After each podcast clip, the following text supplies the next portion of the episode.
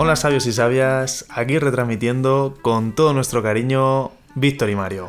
Hola sabios y sabias, qué alegría volver otra vez por los fueros, ¿verdad Mario? Y además hoy traemos un tema, un tema candente y que nos gusta bastante. Sí, un tema, yo creo que como, como estábamos hablando antes, algo que nos ha funcionado, que es algo personal, que es algo que queremos compartir y que creo que va a sonar un poco controvertido, un poco extraño, ¿no?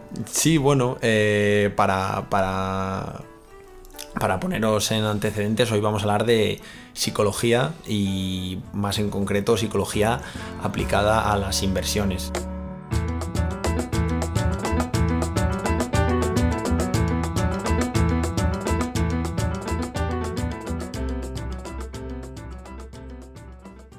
Eh, psicología e inversión, antes de nada, eh, por favor, tened en cuenta que esto eh, somos Mario y un servidor explicando nuestros casos particulares, cómo entendemos la inversión y la psicología, porque van muy juntas de la mano. Entonces, teniendo eso en cuenta, estos son simplemente experiencias, descripciones, recursos que esperemos que os ayuden, pero no sustituyen el consejo de un profesional. Así que por favor, antes de invertir, buscar el consejo y la ayuda y el soporte de gente que de verdad se dedique a esto de manera profesional. Sí, sobre todo eso, entenderos a vosotros, conoceros, eh, practicarlo y no vayáis a lo loco. eso es lo, lo básico, vaya. Bueno, y vamos a hablar un poco de la inversión, tal y como hemos dicho. Y básicamente, primero quizás deberíamos describir cómo, cómo invertimos. Eh, yo personalmente invierto a largo plazo, aunque he probado otro tipo de inversiones que ahora contaré y la verdad que no recomiendo a nadie. pues sí, yo al igual que Mario también practico una inversión a largo plazo. Más, bueno, concretamente cuando decimos inversión a largo plazo nos, referimos a inversión pasiva. Eh, a largo plazo. Y bueno, lo cierto es, antes de, antes de meternos más en materia, decir por qué invertimos, ¿no? Porque es cierto que existen muchas alternativas. Al final, eh, cada uno cuando tiene su dinero es libre de gastarlo y de utilizarlo como quiera. Y nosotros hemos decidido que parte de nuestro dinero lo invertamos. Entonces, si te parece, Mario, empezar tú, ¿por qué, por qué inviertes tú, Mario? Pues básicamente por lo que invierto, o sea, es porque yo tengo unos ahorros, tengo configurado un plan, unas ideas de cara al futuro y digamos que quiero que esos ahorros o ese dinero de aquí a 20, 30 años no hayan perdido el valor que tienen ahora para mí. O sea, que buscas de alguna manera que tus ahorros eh, se revaloricen sí, y, se no, y no pierdan valor como consecuencia de la inflación. Sí, si me pongo a hacer un poco pajas mentales, a lo mejor pienso, bueno, sí, me encantaría que ese, trabaja, ese dinero trabajara por sí solo, generara unos beneficios, etcétera. Pero básicamente, si lo reduzco todo, es eso. Yo creo que como toda la persona que invierta a, largo plazo, ¿no? Sí, a ver, yo en mi caso, la verdad es que mi, mi, la razón por la cual invierto es muy similar a la tuya. En mi caso, lo que, lo que yo entiendo es, oye, pues si a mí me ha costado un cierto trabajo conseguir eh, ahorrar eh, parte de mis, de, de, mis ingresos, pues pongo simplemente ese dinero eh, a trabajar para mí. Entonces, ya sea mientras yo estoy durmiendo de vacaciones o estudiando cualquier otra cosa, ese dinero no, pierde valor, ¿no? Entonces, es algo que ya te digo, no, no, requiere mucho de mi tiempo y me parece que a largo plazo va a hacer que, que, que al final no me vea en una situación en la cual el dinero sea un problema, sino más bien lo contrario, sino un apoyo por, por lo que pueda pasar, ¿no? Que el futuro es impredecible al final siempre. Sí, quizás a lo mejor parece esto como de cuento, parece mágico, cómo ese dinero puede trabajar por sí solo y cómo puede generar esto beneficios.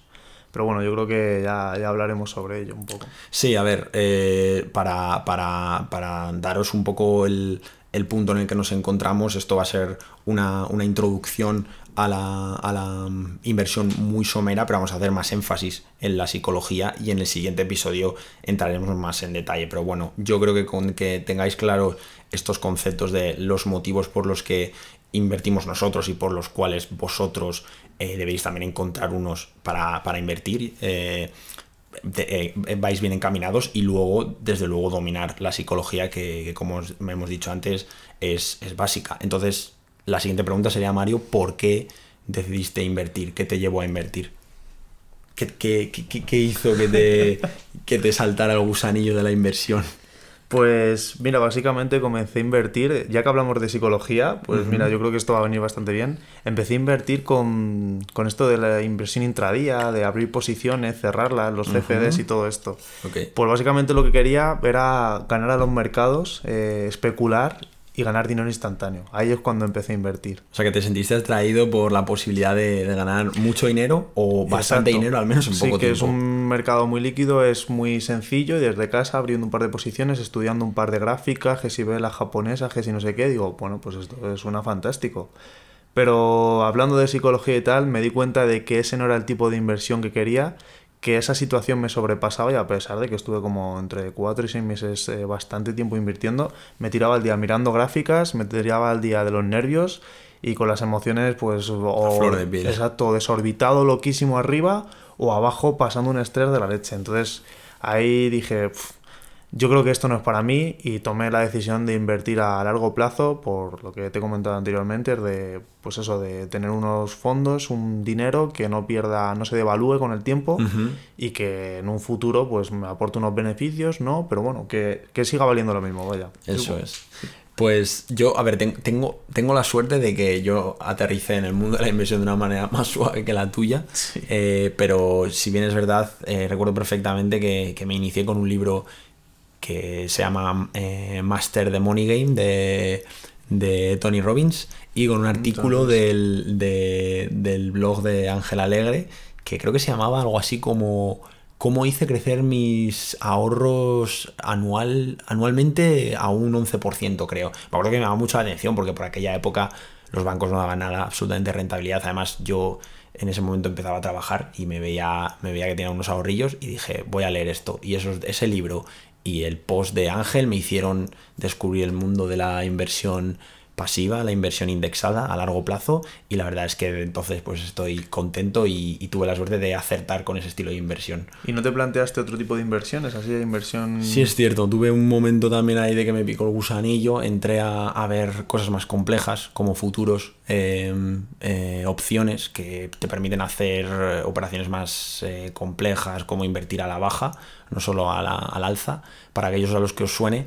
Eh, y básicamente, pues em, me di cuenta de que, bueno, que tenía su salseo, era divertido, pero me di cuenta que no lo iba a poder mantener en el tiempo, así que lo descarté. Lo tanteé un poco, digamos que toqué el agua, pero estaba muy fría para mí y dije, yo aquí no me voy a bañar. Sí, yo creo que aquí es donde descubrimos qué tipo de perfil inversor teníamos, qué tipo de personas éramos a la hora de invertir nuestro dinero y un poco conocer esto de, la psicología, ¿no? Como, como, esos cimientos de los que hablábamos antes, ¿no? Efectivamente, porque eh, al final, mm, justo antes lo estaba comentando con Mari, antes de ponernos a grabar, al final yo, la manera en que tengo, en que tengo, eh, en que veo la inversión a largo plazo es pues como la construcción de una casa, es decir, cada día, cada mes estamos poniendo un ladrillo, después ponemos otro, luego argamasa para que tenga su solidez y pues eso no se caiga, ¿no? Que es lo que buscamos.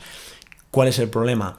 Que toda estructura, toda casa tiene que sostenerse unos pilares. Y bajo nuestro punto de vista, la inversión es como el, pilar maestro.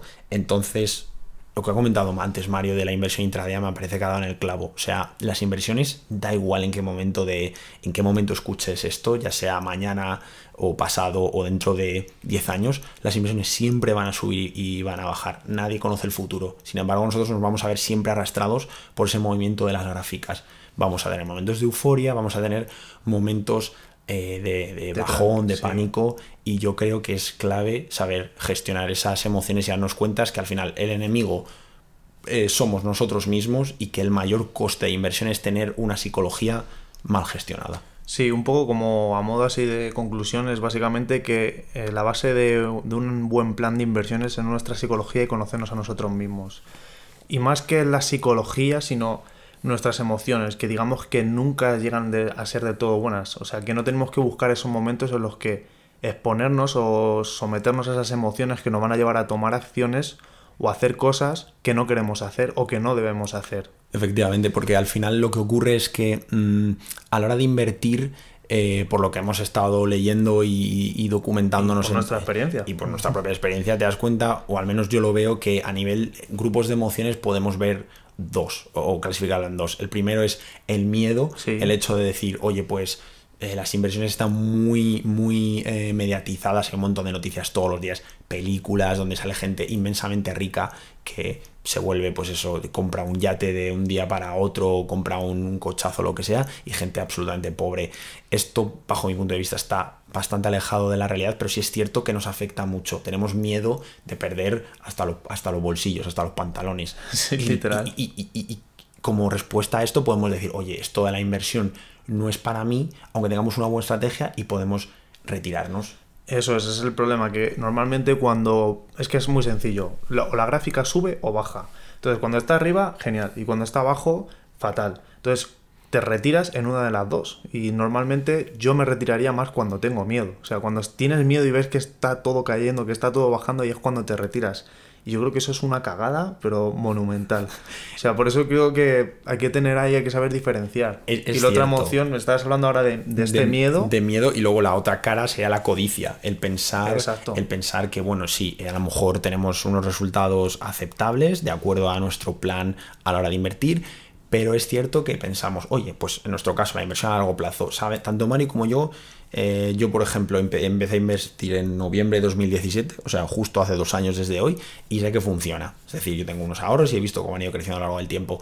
No, va creciendo paulatinamente de manera relajada. No te vas a hacer rico invirtiendo de esta manera. yo tampoco, y tampoco creo que lo busquemos. No, no, es más, es que yo te puedo decir, en, llevo un año y medio, año, y te puedo decir exactamente lo que gano. Yo gano un 7%, o sea, ha incrementado un 7, en torno a un 7% mis ganancias. Que está, que es una rentabilidad muy buena, pero la, cosa que hay que saber distinguir es, esto no va a dar pelotazos. No, no, no, si, la gente, si la gente que nos está escuchando ahora piensa que nosotros nos hemos metido en, la, en, en, en, nuestro caso particular, invertir a largo plazo, para de un día para otro despertarnos ricos, yo creo que habría que decir que no. La codicia es, es peligrosa y eh, hay que tener en cuenta que esto funciona poquito a poco. Sí, además este, esta, esta codicia o esta, estas ganas de, sacar ese dinero, de creer que estás en lo alto, es porque te estás creyendo más inteligente que los mercados, es porque crees que lo estás prediciendo y es en plan, no, o sea, no especules, no... Eso es, eso es. O sea, no,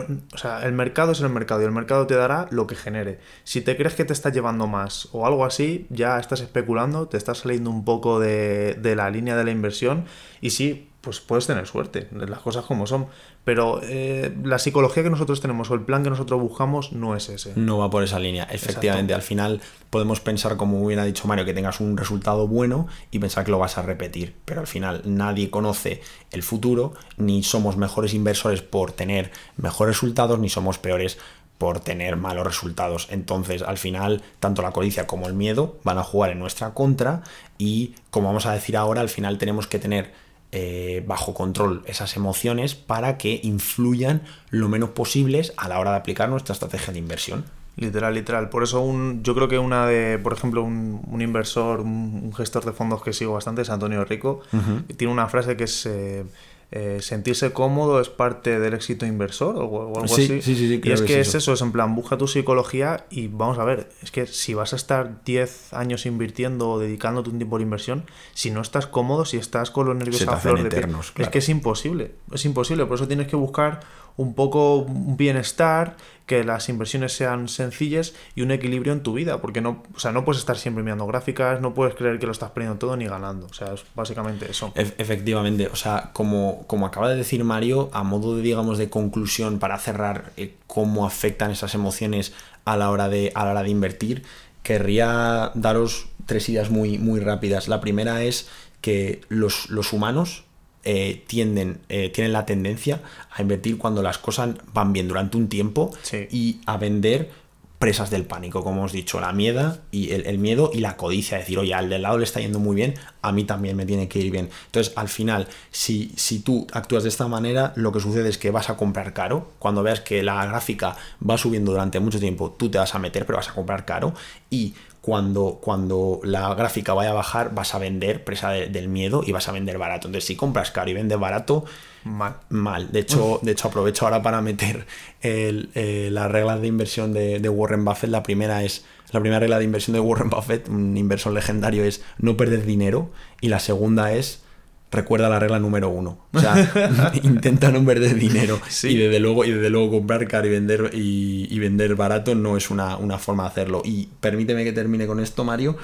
Al final, eh, recuperando lo que he dicho antes de la codicia, en general preferimos hacernos pobres rápidamente buscando el pelotazo a ir, ir, ir cada vez siendo más ricos lentamente porque no somos capaces de tener esa paciencia y buscamos dar el, dar el pelotazo. Así que, por favor, intentar tener las emociones si decidís meteros en la inversión lo mejor gestionada posible. Sí, sí, y yo hablo, o sea, os lo digo ya de, de, de, o sea, de primera mano porque yo lo he sentido y este ha sido un timo y, caí como, vamos, como, como una mosca en, eso de, la inversión intradía. La inversión intradía, esas emociones, esa forma de perder y es que fijaros, o sea, cuando creo que cuando estamos invirtiendo una de las cosas que tienes que hacer es ser consciente y creerte el plan. O sea, vamos a ver, una persona que está viviendo de contarme cómo él se hace rico, la cosa va mal.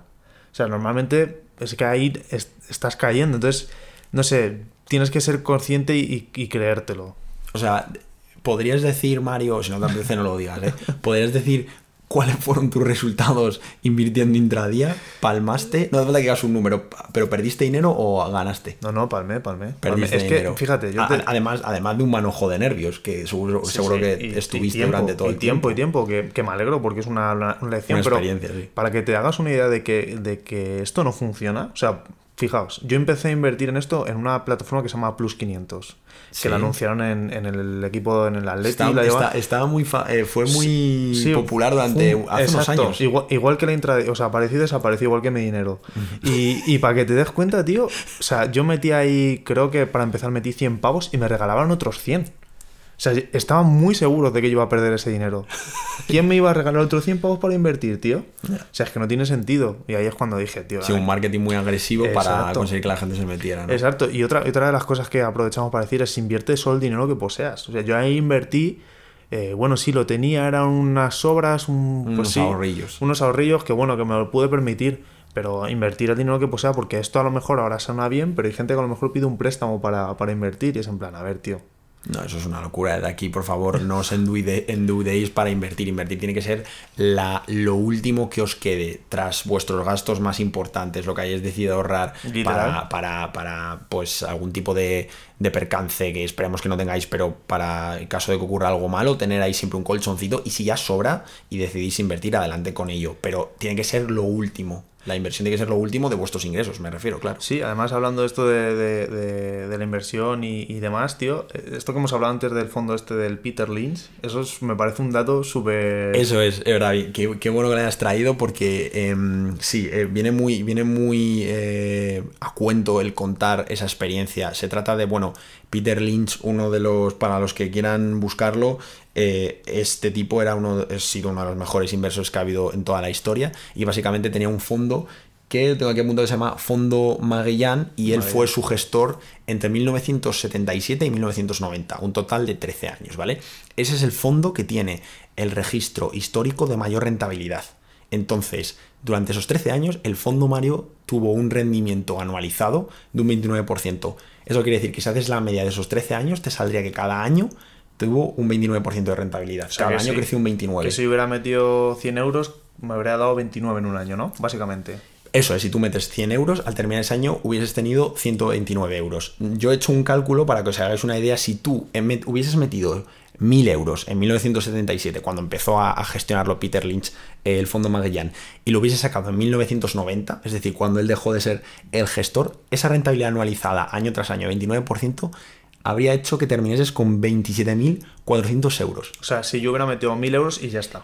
1.000 euros y te, y te quedas quieto, no tocas nada, que es complicado a la hora de invertir. O sea que básicamente es todo lo que estamos hablando para esto. Es en plan, mete pasta y, quédate quieto. Si hubieses metido pasta en ese fondo, ¿vale? Eh, hablando claro, hubieses conseguido un beneficio de 26.400 euros sin tocar nada durante 13 años. A mí me parece que es una rentabilidad espectacular. Sin embargo, aquí viene la cruz de la historia, que siempre, como todas las grandes historias, siempre hay una parte un poco ahí más chunga. Eh, es el tema de que el inversor medio en este fondo, en el fondo Magellan, perdió dinero. Perdió dinero porque no fue capaz de gestionar las emociones. Era un fondo que tiene una volatilidad muy grande, que significa que tenía picos de subidas y de bajadas muy pronunciados y, la, gente se moría, literalmente. O sea, veían que un día a lo mejor estaba altísimo y otro día bajísimo y decía, yo no puedo con esto, lo vendo. Y acababan perdiendo dinero. De hecho, hay una anécdota que me parece brutal que leí en un blog, eh, que lo, pondremos ahí de, como anexo al podcast, que decía que los clientes que más dinero ganaban eran los que estaban muertos. Es decir, la gente que se murió y dejó el dinero ahí quieto fueron los que más dinero ganaron. O sea, fijaos si es importante muchas veces no hacer nada. Sí, sí, eso, esto es más, mira, para que, para que, para un poco darle más pie a esto, mm. una de las frases de Harry Brown, que es uno de los mejores inversores.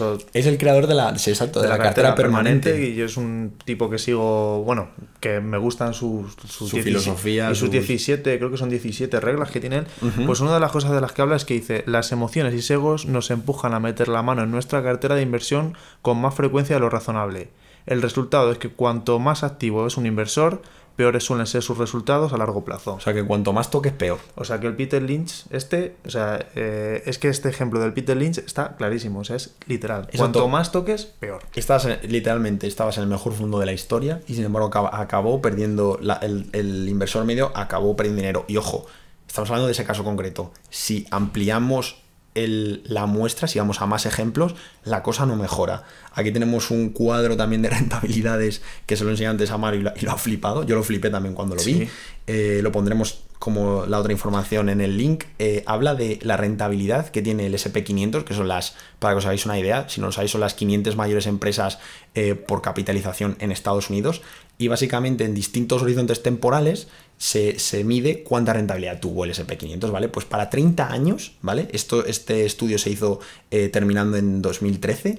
Para 30 años, el SP500 creció un 11,11 anual, ¿vale? Pues la rentabilidad media de los inversores es un 3,69. Es decir, que los inversores perdieron un 7,42 con respecto al índice. O sea, me estás diciendo que en 30 años el SP500 creció un 11%, ¿no?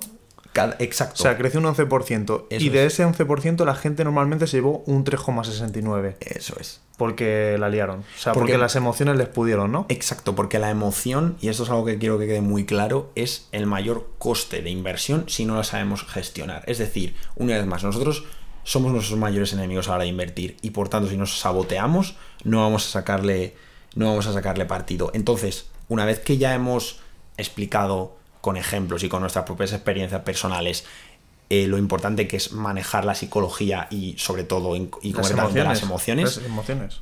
¿Qué es lo que hacemos tú y yo? Es decir, ¿qué es, qué es ¿Qué, recetas aplicamos para que las emociones no nos, no nos tiren del pie y nos ahoguen? O sea, mi consejo de que me, que me, sirva a mí, que no tiene. Porque, por ejemplo, mi consejo no te sirva a ti, viceversa, pero bueno, yo hablo, yo hablo ¿Qué de es lo que, te vale a ti como Mario Francia? Vale, yo funciono con rutinas y es como mejor. Es, mi mejor. mejor te apañas. Exacto, mi mejor configuración. La configuración más óptima de Mario es funcionar con rutinas.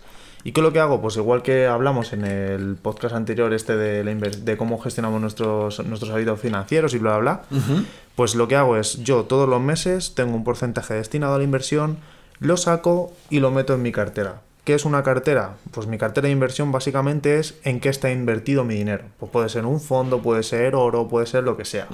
Yo eh, no estoy muy metido, en plan, no soy una persona muy o sea, que no sé mucho de, economía y tal, y entonces yo me cogí un par de fondos en los que confío, entiendo y lo meto ahí. Pues así es como funcionó. Lo saco y lo meto, no miro nada más. Es más, ha habido momentos que he tenido tentación, por aburrimiento, de mirar cómo están mis ahorros, y yo creo que eso habría sido un error porque ya me pondría a ver gráficas. Ya, oye, es que esto no crece mucho, es que esto crece lento, este o no sé qué, y lo hubiera sacado y lo hubiera metido en otra tontería.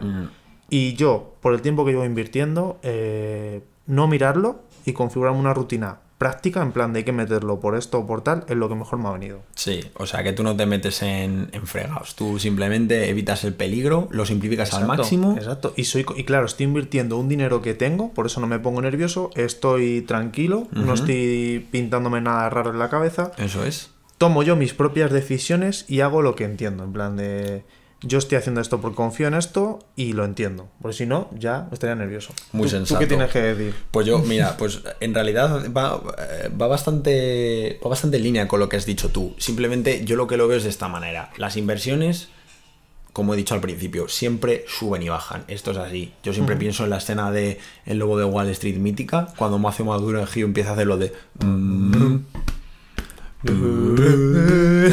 pues ahí, eh, cuando explica a DiCaprio lo de que las inversiones suben, bajan, pueden hacer círculo, pueden hacer lo que quieran, eso, eso, eso nadie sabe, nadie sabe el futuro. Entonces, si yo no sé si va a subir o bajar, lo que sí sé seguro es que mis emociones se van a ver arrastradas por los movimientos. Por tanto, ¿qué es lo que hago?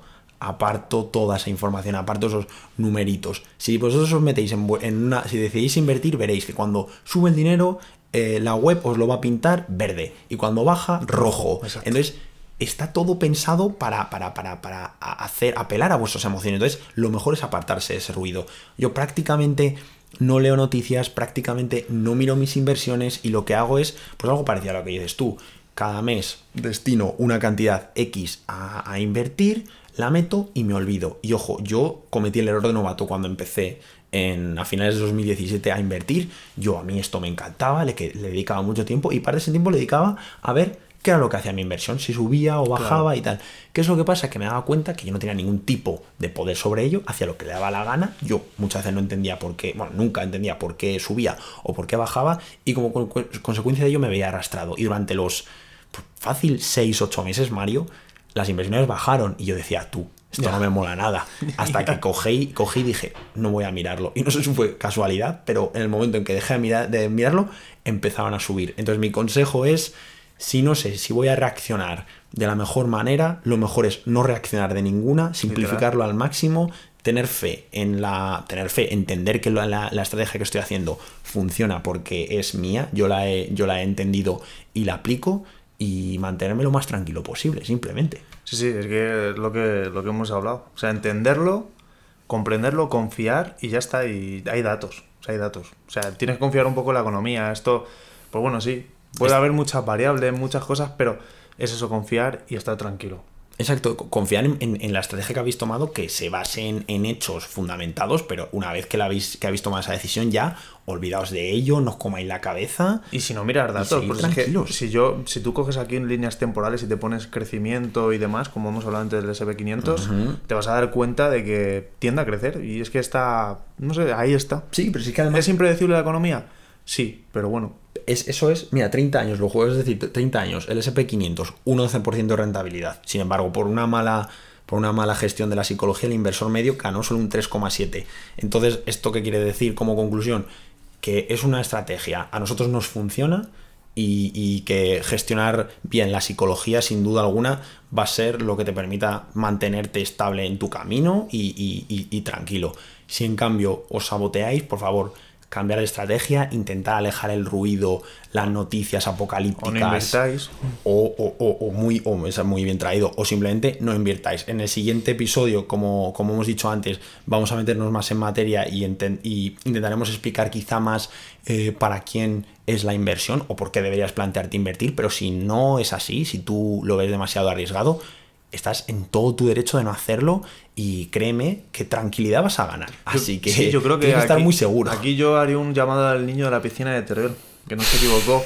la tranquilidad lo más importante es la inversión. ¿eh? Desde luego, hay que estar tranquilo. Así que bueno, yo creo que por mi parte eh, ya estaría cerrado el tema. Yo espero que haya quedado claro. Yo creo que en este momento, ahora como hemos dicho al principio del podcast, no o sea, no copien o no digan, venga tú, sino que se planteen en plan, ¿qué, ¿qué, tipo de persona soy yo? ¿Qué tipo de inversor? Voy a hacer un cuestionario, voy a... Eso es. Exacto. Hay muchos, perfiles, hay muchos perfiles de, eh, de inversión en, Internet, podemos poner uno como a modo de referencia para que lo tengáis, eso os va a ayudar a conoceros más, pero lo cierto es que cuando vosotros os pongáis a invertir, ya desde el principio vais a ver qué relación tenéis con el dinero. Así que si tenéis una buena psicología, pues eh, nada, estar tranquilos, disfrutar, que esto es un tema muy interesante, que a los nos gusta mucho y esperemos que os haya gustado. Así que hasta pronto, sabios y sabias. Hasta pronto.